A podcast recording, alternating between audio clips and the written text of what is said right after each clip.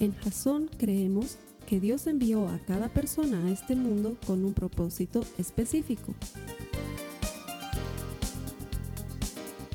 Nuestra misión es ayudarte a que tengas una relación personal con Jesús y a través de ella encuentres ese propósito para tu vida. Queremos ayudarte a alcanzar ese propósito. Es nuestra oración que este podcast te ayude a tener visión, a tener jazón.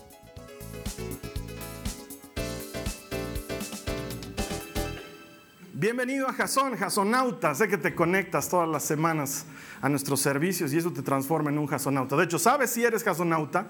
Cuando has utilizado nuestra página al menos una vez a la semana. Eso te transforma en uno de los jasonautas que están ahí dispersos por distintos lugares de nuestra América Latina y literalmente el mundo. Gracias por conectarte. Ponemos este servicio en internet porque queremos llegar a ti. Queremos llegar a ti porque queremos ayudarte a desarrollar una relación personal con Jesús. ¿Por qué? Porque todo el que encuentra a Dios encuentra vida. Y nuestro deseo es que encuentres vida por medio de la eterna palabra de Dios. Así que gracias por tomarte el tiempo de conectarte y te voy a agradecer un poquito más si le compartes este servicio a alguien más. Estoy seguro que le puede servir. La palabra que hoy vamos a compartir es palabra de ánimo y estoy seguro que está preparada desde el corazón de Dios para tu corazón. Así que gracias por estar, estar conectado con nosotros y gracias por compartirla. Bienvenido.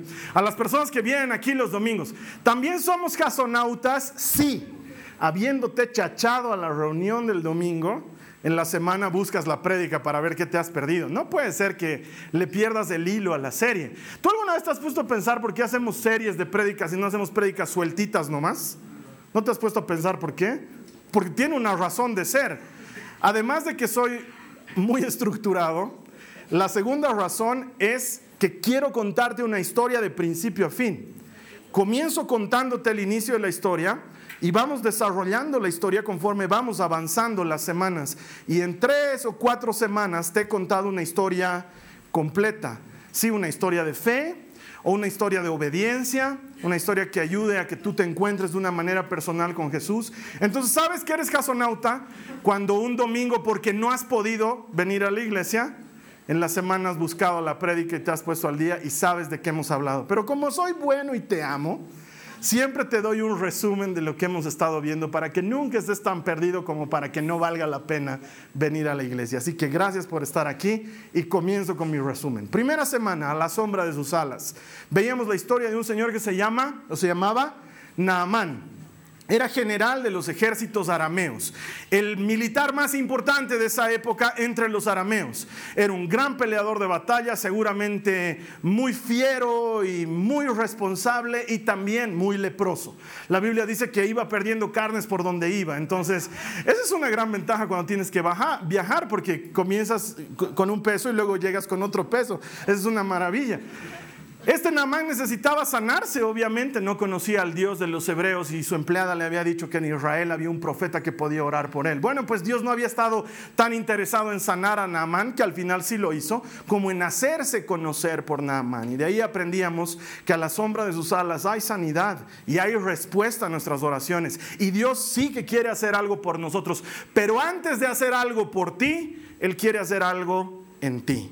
Él quiere darse a conocer, Él quiere conectarse contigo, revelarse a ti. Y una vez que tú le has conocido, Él responde tus oraciones y hay provisión, hay sanidad, hay respuesta a nuestras oraciones a la sombra de sus alas. La segunda semana veíamos una historia interesante de dos discípulos de Jesús, Pablo y Silas, dos seguidores del maestro que iban predicando de ciudad en ciudad y en una de esas ciudades se encuentran con una muchachita que les estaba haciendo bulla. Ellos se dan cuenta que tenía un espíritu, echan fuera el espíritu y por eso los meten a la cárcel.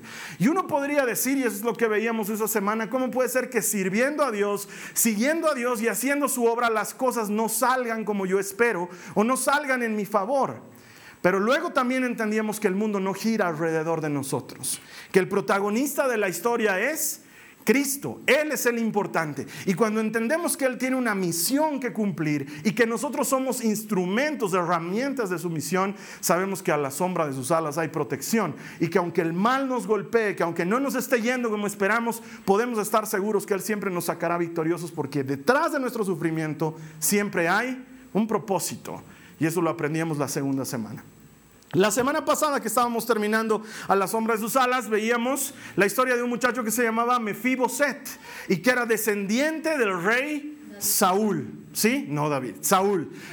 Descendiente de Saúl. Saúl, Jonatán y Mefiboset. Estaba destinado a ser rey, pero los mataron a su papá y a su hermano.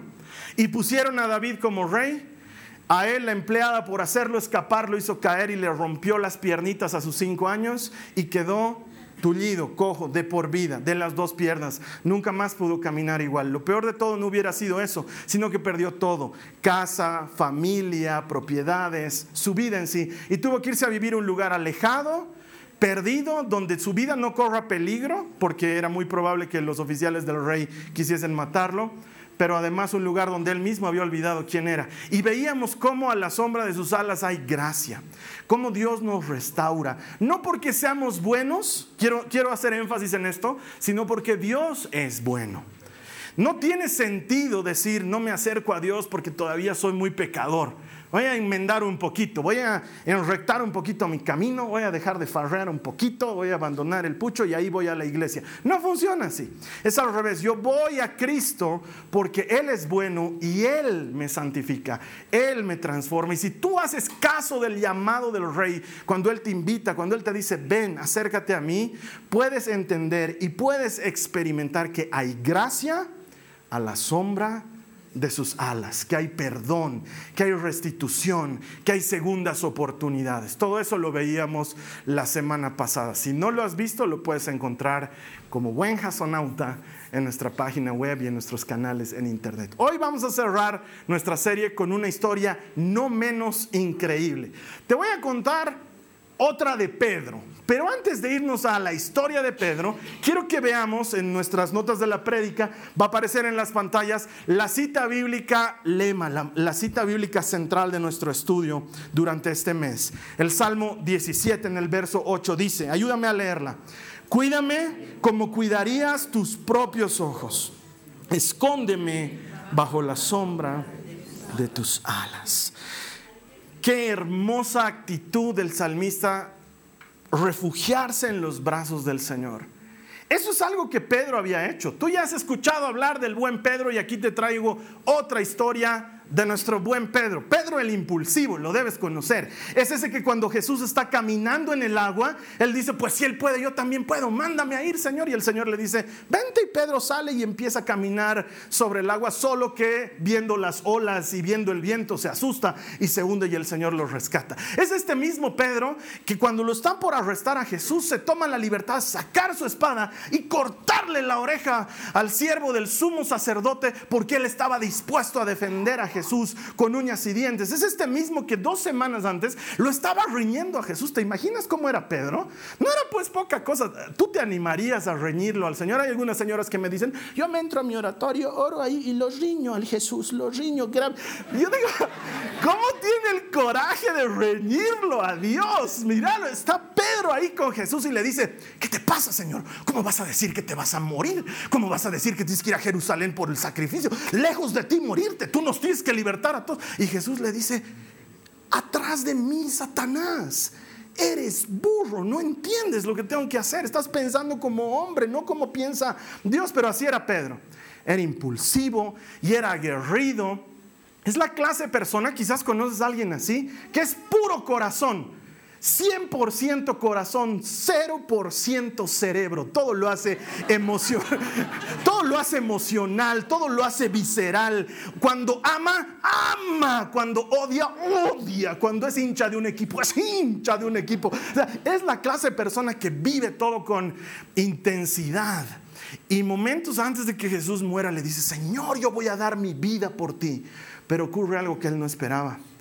Jesús le adelanta un hecho de su vida y le dice, Pedro, antes de que el gallo cante tres veces, tú me habrás negado.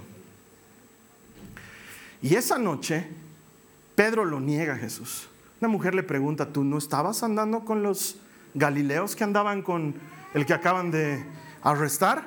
Y Pedro dice, no, no, no, yo no los conozco, yo más bien he venido a ver si no hay alguna fogatita aquí para calentarse, porque qué frío, ¿no? Entonces lo hacen pasar, empieza a calentarse en la fogata y mientras charlaba con la gente, porque estaba charlando, uno le dice, oye, pero tu acento, tu manera de hablar te delata, tú eres nazareno. Y él dice, no, pues órale, estás confundido, bro. No, yo no, no sé qué notaste, yo estoy hablando diferente o qué. Y, y, la pasa tranquila, pero luego dice que una mujer que trabajaba en el lugar, dice, yo lo vi, que estaba junto a, yo te he visto. Y él le dice, ¿sabes qué? Puedes irte a la... A mí nadie me... Porque finalmente yo no lo conozco ese tal por cual. La Biblia dice que hizo eso, que con maldición dijo, yo no conozco a Jesús. Y en ese momento se escuchó cantar un gallo. Lucas lo registra de una manera extraordinaria porque dice que Jesús lo mira en ese momento a Pedro, estaban en el mismo patio, y dice que Jesús lo mira a Pedro, se encuentran las miradas y debe ser esa clase de mirada que te suena a te lo dije y entonces hace que Pedro salga llorando y dice que se va muy lejos, amargado y llorando. Unas horas más tarde, el que ellos creían que iba a ser el gran guerrero que los iba a libertar de la, libertar de la opresión romana, estaba muriendo en una cruz. Horas más tarde lo estaban enterrando. Pedro no daba con todas las emociones que tiene dentro. Quiero que entiendas cómo es él. Él es un tipo muy visceral, es muy orgánico y lo que está pasando lo mueve a todo nivel. Él hubiera dado su vida por Jesús, pero, pero también tiene miedo. Es humano y comete errores y se equivoca grandemente. Y su fidelidad está condicionada por otras cosas, porque ¿qué pasa si doy mi vida por Jesús y mi esposa, él tenía esposa? La Biblia dice que tenía suegra, las suegras no vienen solas, vienen con la esposa. Entonces él tenía esposa, tenía familia. Seguramente pensó mucho antes de hacer lo que iba a hacer y en ese momento él estaba escondido con los otros discípulos. Yo me los imagino hasta utilizando, no sé pues, como barbijos para que no se los reconozca y hablando en código. Y esa noche no era una noche cualquiera. Eh, ya habían visto a Jesús un par de veces resucitado. Pedro ya había corrido al sepulcro y se había encontrado con los lienzos y la túnica de Jesús y, no podía entender lo que estaba pasando. Las mujeres decían que Jesús había resucitado y un día, estando ahí ocultos todos ellos, aparece Jesús en medio de ellos y les dice, pasa a ustedes. Y Pedro está ahí. ¿Sabes qué? Pedro no tiene el coraje de acercarse a Jesús porque algo retumba en su cabeza. Lo has negado tres veces. Por lo menos Judas, por lo menos Judas se mató. Tú no tienes ni el coraje de matarte, Pedro eres un cobarde. Y eso golpeaba su corazón y su mente. Tomás se anima a meter sus dedos en las llagas de Jesús. Y Pedro está ahí atrás mirando y dice, no, yo paso, yo creo. Fíjese Jesús. Pero que no se dé cuenta que sigo aquí porque soy el que lo ha negado tres veces. Y cargaba con eso. Jesús ya no andaba entre ellos, sus apariciones fueron esporádicas, entonces llegó un punto en que Pedro como que, como que ya no encajaba en este asunto. Y peleando una noche con su esposa, su esposa le dice, ¿sabes qué? Ya estoy cansada, Pedro. Comienzas y no terminas, comienzas y no terminas, comienzas y no terminas. Te has metido en el negocio de la pesca y tampoco fuiste buen pescador ni terminaste eso. Y luego has empezado a seguir al Galileo. No te salió tan bien, ¿no? Ya no hay Galileo, ¿no? ¿Y Pedro qué va a responder a eso? No, sí, lo hemos visto, sus has tocado. No tiene que responder. Furioso, sale golpeando la puerta de su casa, coge apenas su túnica y se va al mar de Galilea. En el camino habla con algunos de sus cuates, Juan, Santiago, Andrés, Natanael, están por ahí, y les dice, ¿saben qué? Yo me voy a pescar. Y ahí encontramos a Pedro. Esa noche iba a marcar el resto de su vida. Uno piensa que todo lo que ha vivido con Jesús fue lo que marcó su vida, pero no. Es esta noche que se va a transformar en madrugada, que va a ser algo por Él que nadie más podría haber hecho jamás, sino solo Jesús para demostrarle que a la sombra de sus alas había un lugar para Pedro todavía. Acompáñame en tu Biblia Esto está en Juan en el capítulo 21, no nos vamos a mover de ahí, Juan 21. Vamos a ir verso por verso y vamos a ver desde el verso 3. Simón Pedro dijo, me voy a pescar.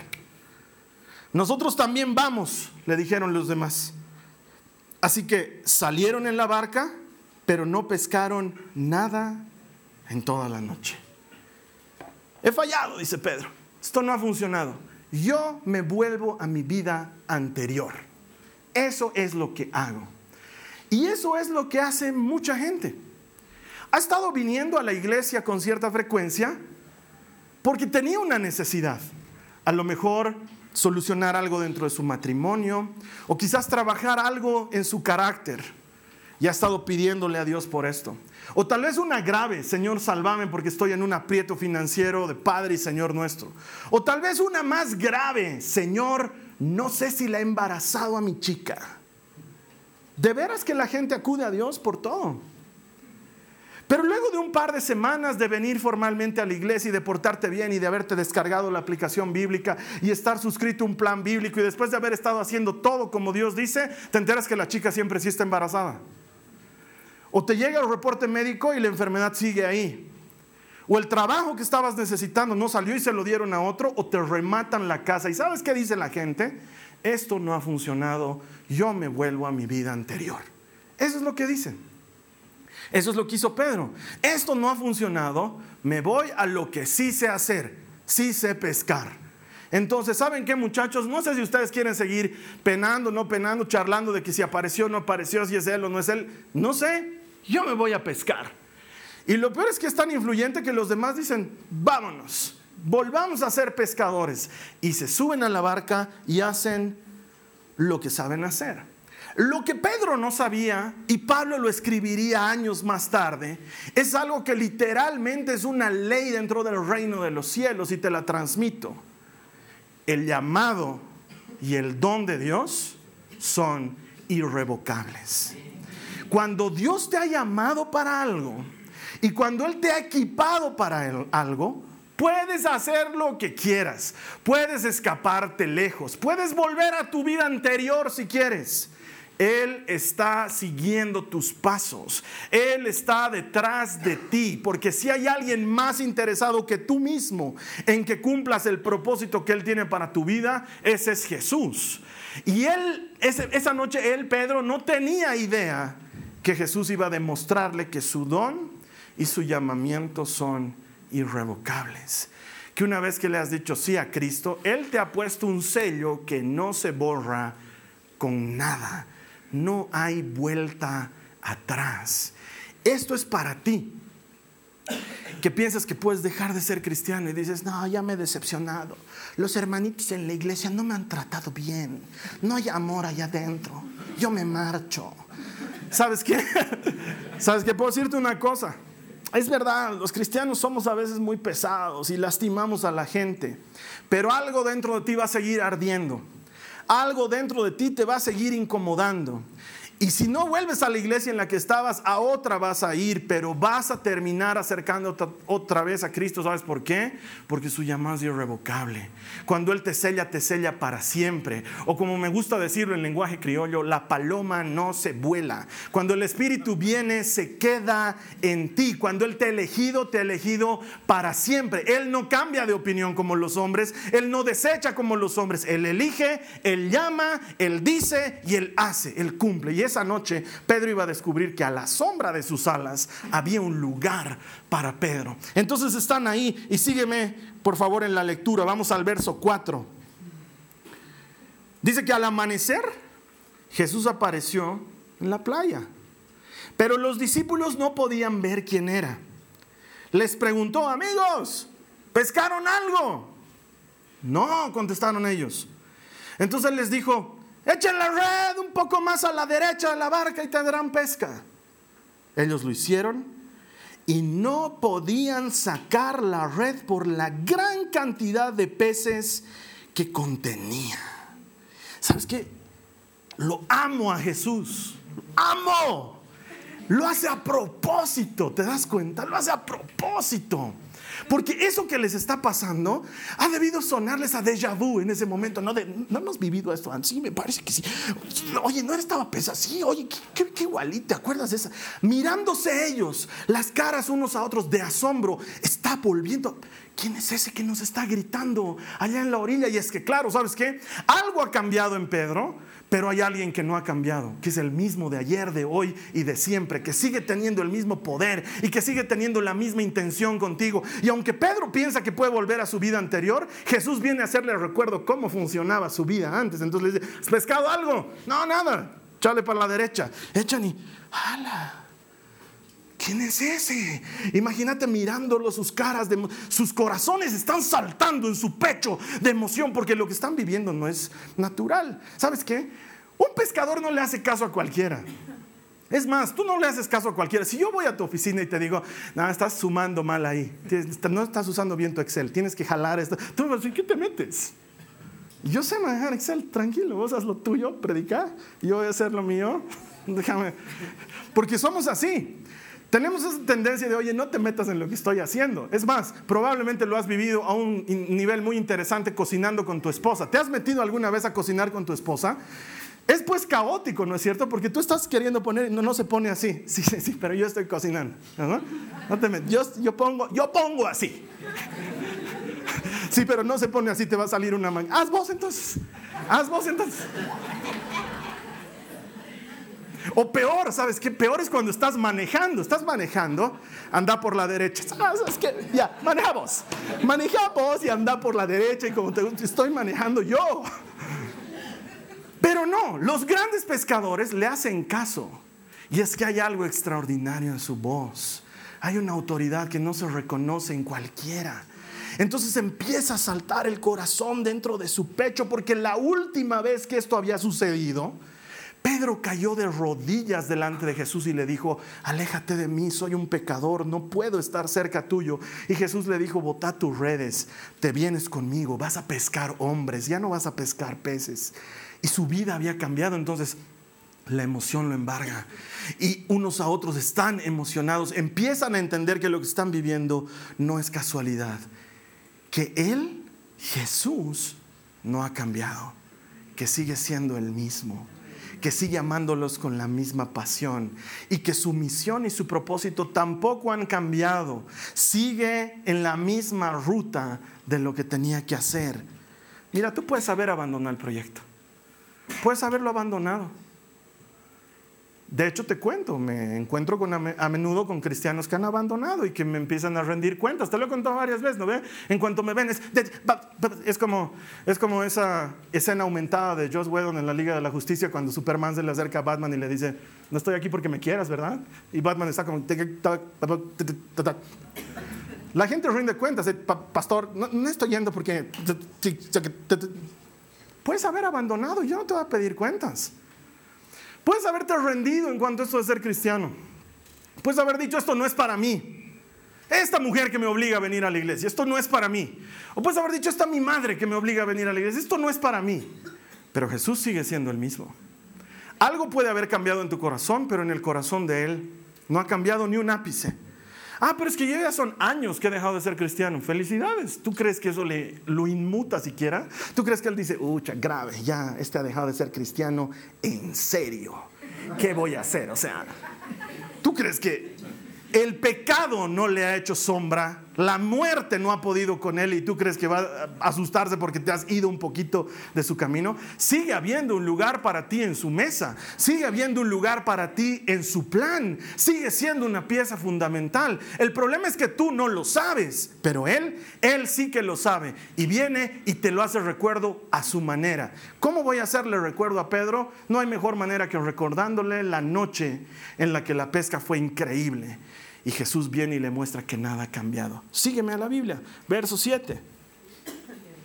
Entonces, el discípulo a quien Jesús amaba le dijo a Pedro, ese es el Señor.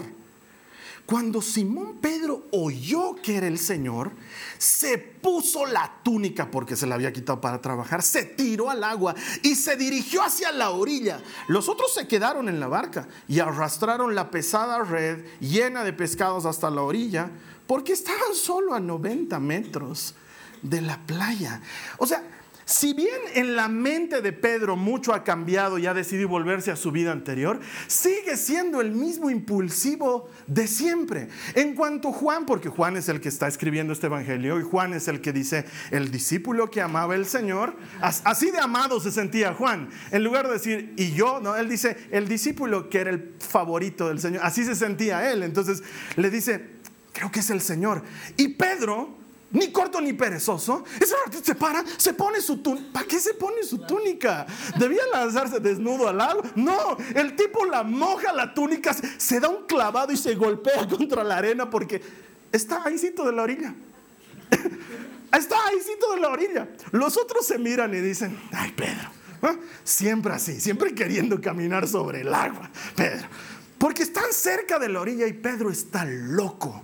No cabe de locura en su pecho, no cabe de emoción de lo que le está pasando. Es como no se puede saber cómo te, lo, cómo te lo ejemplifico. A ver, has estado de viaje mucho tiempo y has estado extrañando a la mujer de tus sueños. Entonces cuando llega tu avión, llega tu avión y empiezas a ir por las escaleritas y los movimientos esos que tienen, los pisitos que se mueven y la ves a, la chica ahí y, te empiezas a desesperar y te trepas y jalas tu maleta y te, te das cuenta que estás haciendo locuras. Eso está haciendo Pedro ahorita. No es racional lo que le está pasando. Se ha emocionado. Es Jesús es la misma noche. Hay, muchos recuerdos. Es tú en el aeropuerto y la canción que hizo que te enamoraras de ella.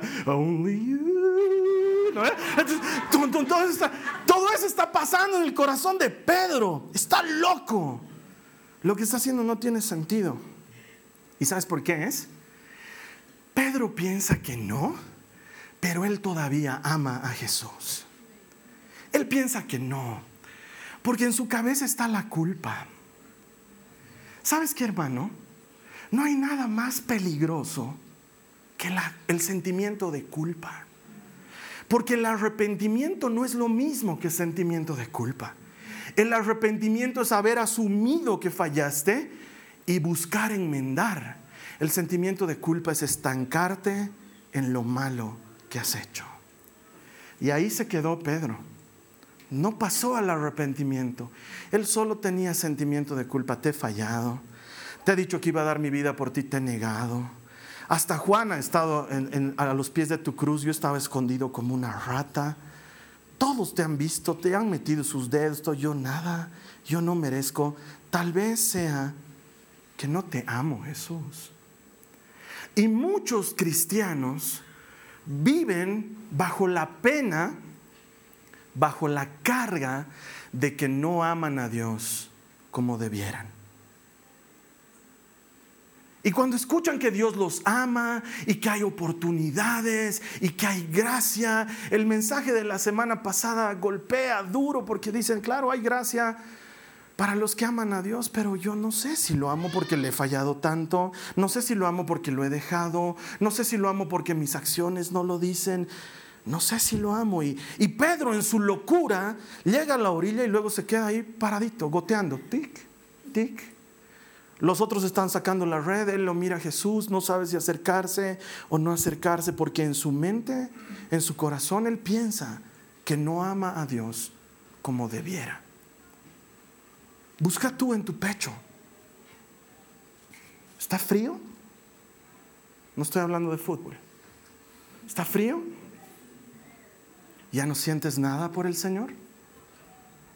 Porque hermano, déjame decirte, si fuera así, no sé qué haces aquí hoy.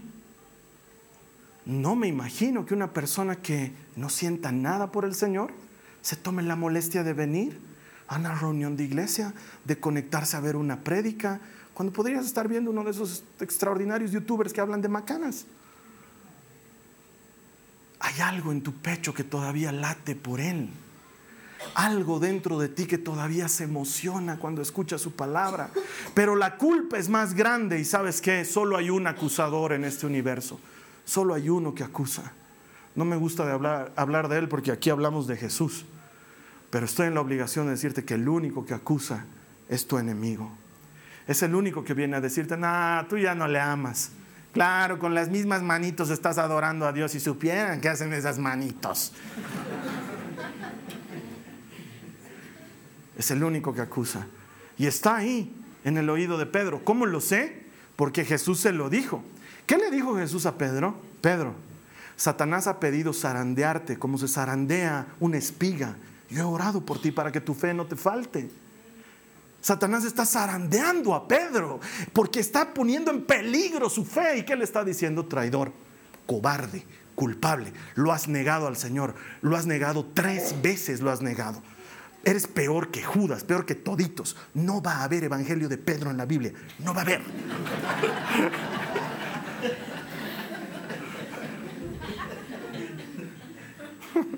que de hecho cuando yo recién me convertí, me preguntaba mucho, decía, ¿por qué Pedro no tiene su evangelio? Y luego cuando encontré que habían evangelios apócrifos de Pedro, dije, ah, ¿por qué lo han sacado a Pedro, envidiosos? Luego entendí que la obra de Pedro estaba era mucho más grande que escribir un evangelio. Porque todos los que han escrito los evangelios han tenido que charlar con Pedro para escribir los evangelios. Pero eso no hubiera sucedido si no pasaba esta noche. Esta noche es crucial y él todavía está peleando con la culpa dentro de su cabeza. Y mira lo que sucede en el verso 9. Cuando llegaron, encontraron el desayuno preparado para ellos. Pescado a la brasa y pan. Traigan algunos de los pescados que acaban de pescar, dijo Jesús. Así que Simón Pedro subió a la barca y arrastró la red hasta la orilla. Podías haber hecho eso con los demás antes, pero no. Había 153 pescados grandes y aún así la red no se había roto. Ahora acérquense y desayunen, dijo Jesús. Ninguno de los discípulos se atrevió, a preguntarle quién eres. Todos sabían que era el Señor. Entonces Jesús les sirvió el pan y el pescado. Esa fue la tercera vez que se apareció a sus discípulos después de haber resucitado de entre los muertos. ¿De dónde saca la comida Jesús? Si ellos están trayéndolos, ¿por qué él ya está esperándolos con pancito y con, con pescadito a la brasa? ¿Sabes por qué? Porque es el mismo de ayer, de hoy y de siempre. Para Él la provisión nunca ha sido problema. Él puede multiplicar, Él puede hacer cosas increíbles. El problema para Jesús no es la provisión, el problema para Jesús es tu corazón. Lo que Él necesita es equilibrar nuestro corazón con Él, porque después peces es dueño de los peces, pan es dueño de la panadería, Él es dueño de todo. Lo que necesita es alinear tu corazón. Y en este momento estaba alineando el corazón de Pedro. ¿Tú te imaginas todas las cosas que venían a su mente y a su corazón, las multiplicaciones de panes, las pescas milagrosas, todas las veces que él partió el pan, todas las veces que él estuvo con él, eso está bombardeando la mente de Pedro. Y Satanás sabe que esta es su última oportunidad, entonces le dice, no, chancho, tú eres un chancho, eres un traidor, no sirves para nada, no sirves para nada, no amas a Dios, no amas a Dios como debieras, sabes que no lo amas, que no lo amas, tú te amas a ti mismo, eres egoísta, te amas a ti nomás, a ti nomás te amas, quieres comerte el pescado, estás muerto de hambre, mira el pescado. está haciendo todo lo que está en sus manos para desanimar a Pedro. Y Jesús está haciendo un despliegue extraordinario de poder. Es más, esto yo lo veo, es hasta, ¿cómo se dice? Pues, ¿cuál es el término exacto para esto? Jesús está brillando. Ellos llegan y la mesa ya está servida. Yo me imagino ellos, mira, ¿dónde ha sacado pez? Están comiendo y lo miran él. Y Jesús vuelve a hacer lo mismo que les dijo la última vez que estuvo con ellos cenando. Yo no estoy aquí para que me sirvan, yo he venido aquí para servir. Y les sirve la mesa. O sea, hace Jesús en cuestión de minutos un resumen de su evangelio para Pedro. Los otros ahí están mirando lo que pasa, ¿no?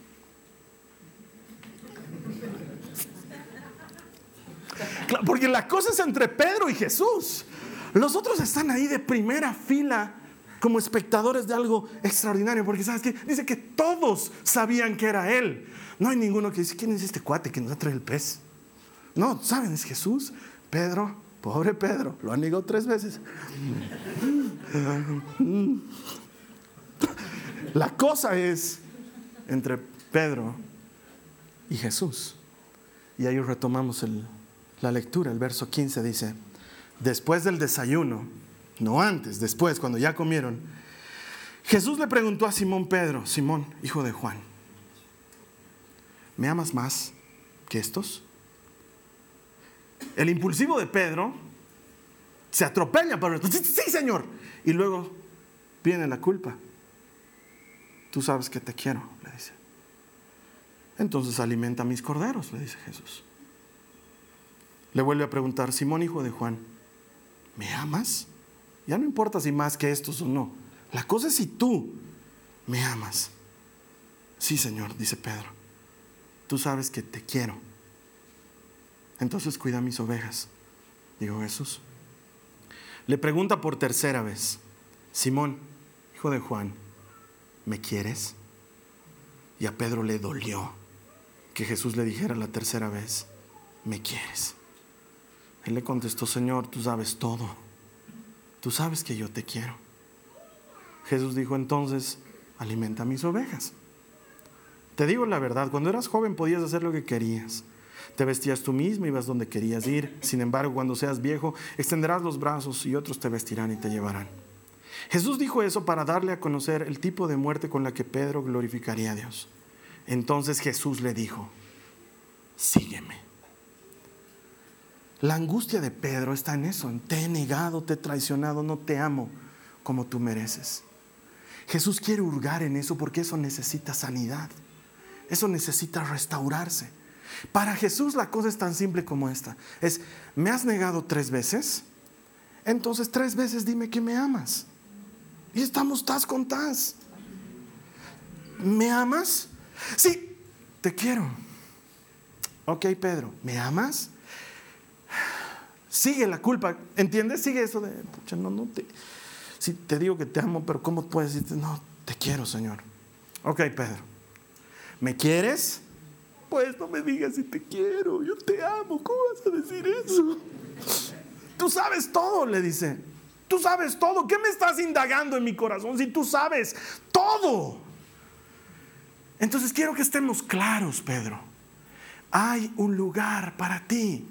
Sigo queriendo que te hagas cargo de mis ovejas. Sígueme. Sígueme. El problema está en tu cabeza, le está diciendo Jesús a Pedro. El problema está ahí adentro, no conmigo. Yo sigo teniendo un lugar para ti en mi mesa. Sigo teniéndote como parte de mi plan. Sigo pensando hacer grandes cosas contigo.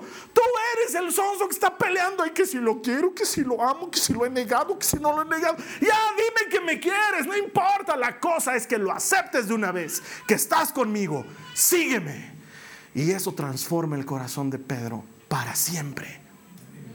Pedro se levanta y camina detrás del Señor. Y nunca más dejó de caminar detrás de Él. Porque el problema estaba en su cabeza. ¿Sabes qué, hermano, hermana? El problema puede estar allá adentro en tu cabeza. Se nos llena de macanas. ¿Por qué? Porque nosotros mismos consumimos macanas y fallamos y pecamos y traicionamos a Dios. Ponemos primero antes cualquier cosa. Mi gimnasio, mi trabajo, mi familia, lo que sea, lo ponemos delante de Dios. Y luego cuando hay que equiparar, ahí decimos, ay Señor, sí, creo que no te amo mucho porque he puesto primero mi familia. Y creo que no te amo mucho porque he puesto primero mi gimnasio sí, creo que yo no te amo. Quisiera amarte como te ama ese hermanito tan lindo, alaba en la congregación. Yo no puedo, no puedo, Señor, porque mi gimnasio he puesto primero. El problema está en tu cabeza. Tumba todas las otras cosas. Ponlo a Cristo primero. Él te está dando la oportunidad esta mañana. ¿Por qué deberíamos decirle no a su oportunidad? Él te pregunta hoy, ¿me amas? ¿Qué le vas a responder tú al Señor? Porque eso es lo único que Él necesita saber. Aquí hay campo para el que me quiera como me quiera. La cosa es que aceptes que me quieres. ¿Me quieres? Ay, Señor, me estás lastimando. No me digas, dime, pues me amas otra vez. Ya lo que sea, déjate de molestar. El problema está en tu cabeza. ¿Qué le vas a responder al Señor? Él te pregunta hoy, ¿me amas? Sí, pero poquito te amo. No importa, ¿me amas? El asunto es si me amas. El asunto es si me amas. Porque si me amas, apacienta mis ovejas hay campo para ti en mi mesa. Ven, sígueme, dice el Señor. Y Él te muestra que a la sombra de sus alas hay lo que yo llamo borrón y cuenta nueva. ¿Sabes por qué? Porque el mismo que está escribiendo este Evangelio está viendo todo esto de primera mano. De hecho, cuando Pedro se para, esto ya no te lo voy a leer, te lo dejo de tarea para tu casa. Cuando Pedro se para para seguir al Señor, Juan también se para y empieza a seguirlo. Entonces Pedro le dice, Señor, tenemos cola. ¿Qué hacemos con este que nadie lo ha invitado? Y Jesús le dice, si yo quiero que Él esté vivo hasta que yo vuelva a ti, ¿qué te importa? Tú seguime. Ese mismo, escribiendo la primera carta de Juan, dice, el amor no consiste en que nosotros hayamos amado a Dios, sino en que Él nos amó primero. Lo está viendo de primera mano. ¿Qué tal si le das un aplauso al Señor? Le das un aplauso fuerte.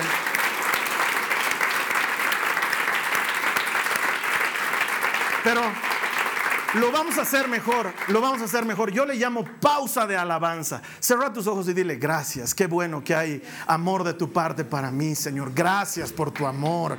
Gracias por amarme. Gracias por recibirme, Jesús. Gracias. Gracias, Señor. Gracias. Gracias. ¿Sabes qué?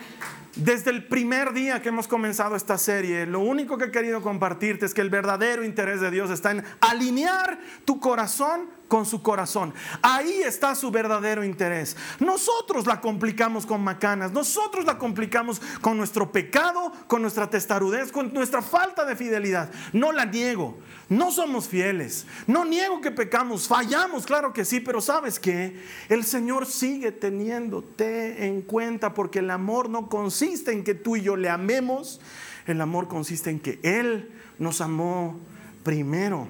Pero sabes qué? Él sabe cómo funciona el amor. No hay manera de que Él derroche amor por ti y tú no termines enamorado de Él. Cuando recibes de su amor y entiendes su gracia y aceptas su perdón, tu corazón es transformado, da un vuelco, da un giro y comprendes que a la sombra de sus alas hay un lugar para ti en su presencia, que hay borrón y cuenta nueva y que puedes seguir caminando. ¿Sabes qué aprendí de Pedro? Que no hay nadie mejor ni más capacitado para hablar del perdón que alguien que ha sido perdonado. No hay nadie mejor ni más capacitado para hablar de la gracia que alguien que la ha experimentado en carne propia. No hay nadie mejor para decirle a la gente lo que él le dijo el día de Pentecostés ante tres mil personas, sin contar mujeres y niños, cuando les dijo, vengan porque esta promesa es para ustedes y para sus hijos y para cuantos el Señor quiera llamar. ¿Sabes quién estaba diciendo eso? El mismo que 50 días antes se preguntaba, no sé si hay un lugar para mí en la mesa. Ese no sabía que era el predicador invitado para la primera prédica de la primera reunión de iglesia de la historia de la humanidad. Y Jesús tenía que lidiar con su corazón antes para que él predique el día de Pentecostés. No hay nadie mejor para hablar del perdón que uno que ha sido perdonado. No hay nadie mejor para hablar del amor que uno que ha sentido el amor de Jesucristo. Hermano, hermana, ese eres tú, esa eres tú. Jesús ha venido a decirte hoy, ¿me amas? Y si tú le respondes, sí Señor, Él te dice, véngase conmigo, hágase cargo de mis ovejas, todavía tengo un lugar para ti en mi presencia. Vamos a cerrar nuestros ojos, vamos a orar. Si tú has vuelto a tu vida anterior, y esto no es muchas veces radical, a veces es paulatino, un poquito hoy, un poquito mañana, y en menos de lo que te das cuenta, el Señor ya no es lo número uno en tu vida. Este es el momento para alinear tu corazón con Dios. Quizás eres de la clase de personas que siente que no ama a Dios como debiera y vive cargando con una culpa estúpida porque Dios no te está pidiendo un estándar de amor, Dios te está pidiendo que te dejes amar por Él que es diferente. Entonces este es un buen momento para alinear nuestro corazón con Él. Cierra tus ojos, vamos a orar. Repite esta oración conmigo. Dile, Señor Jesús, gracias por amarme así. Sé que con tu amor y por tu amor, puedo ser transformado. Nacer de nuevo. Una vez más. Tanta falta que me hace. Señor Jesús, respondo a tu pregunta. Tú me dices si te amo. Yo te digo, yo no estaría aquí si no fuera por ti. No solo te amo, yo te necesito. Te necesito cada día. Dependo de ti Mi vida depende de ti. No solo te amo, estoy pegado a ti, Señor. Perdóname, límpiame, restaurame. Tú me dices, sígueme. Yo te digo, aquí voy, Señor.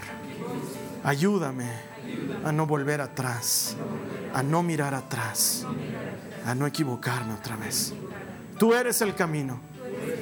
Quiero caminar ese camino. En el nombre de Jesús. Amén.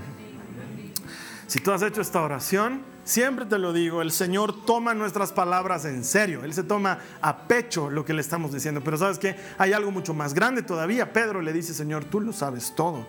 Porque Pedro sabía que Jesús mira el corazón de la gente. Él mira tu corazón. Él sabe con qué corazón has orado en este momento. Y Él sigue con su mano extendida. El único propósito de esta serie fue eso, ayudarte a tener un reencuentro con el Señor que sana, que restaura, que perdona, que protege, que da segundas oportunidades a los que lo buscan. Estoy seguro que has tenido tu momento de encontrar esta promesa para tu vida. Ahora te animo a que la invites o, la hagas partícipe a otros, es decir, compartí esto, no te quedes con el pan para ti, sino que lo multiplicaremos, lo haremos llegar a personas que no han escuchado este mensaje, que malo en un flash o en un disco o pasarle el link por Facebook, no sé, ayuda a otros a que escuchen que Jesús es el mismo de ayer, de hoy y de siempre, que el amor no consiste en que le amemos, sino en que Él nos amó primero y muchos van a encontrar su camino a través de esta palabra. Hazte un misionero digital con nosotros y ayúdanos a construir el reino. Esa es nuestra tarea, ese es nuestro privilegio. Ahí es cuando todos juntos, todos los que hemos construido, aunque sea una piedrita chiquitita, aunque sea un pedacito de camino, todos los que hemos hecho algo, ahí celebramos, festejamos que todo el que encuentra a Dios encuentra vida. Te veo aquí la siguiente semana. Que el Señor te bendiga. Esta ha sido una producción de Jason Cristianos con propósito. Para mayor información sobre nuestra iglesia o sobre el propósito de Dios para tu vida, visita nuestro sitio web www.jason.info. Allí encontrarás muchos recursos para animarte en tu relación con Dios, enseñanzas, nuestro blog, prédicas y mucho más.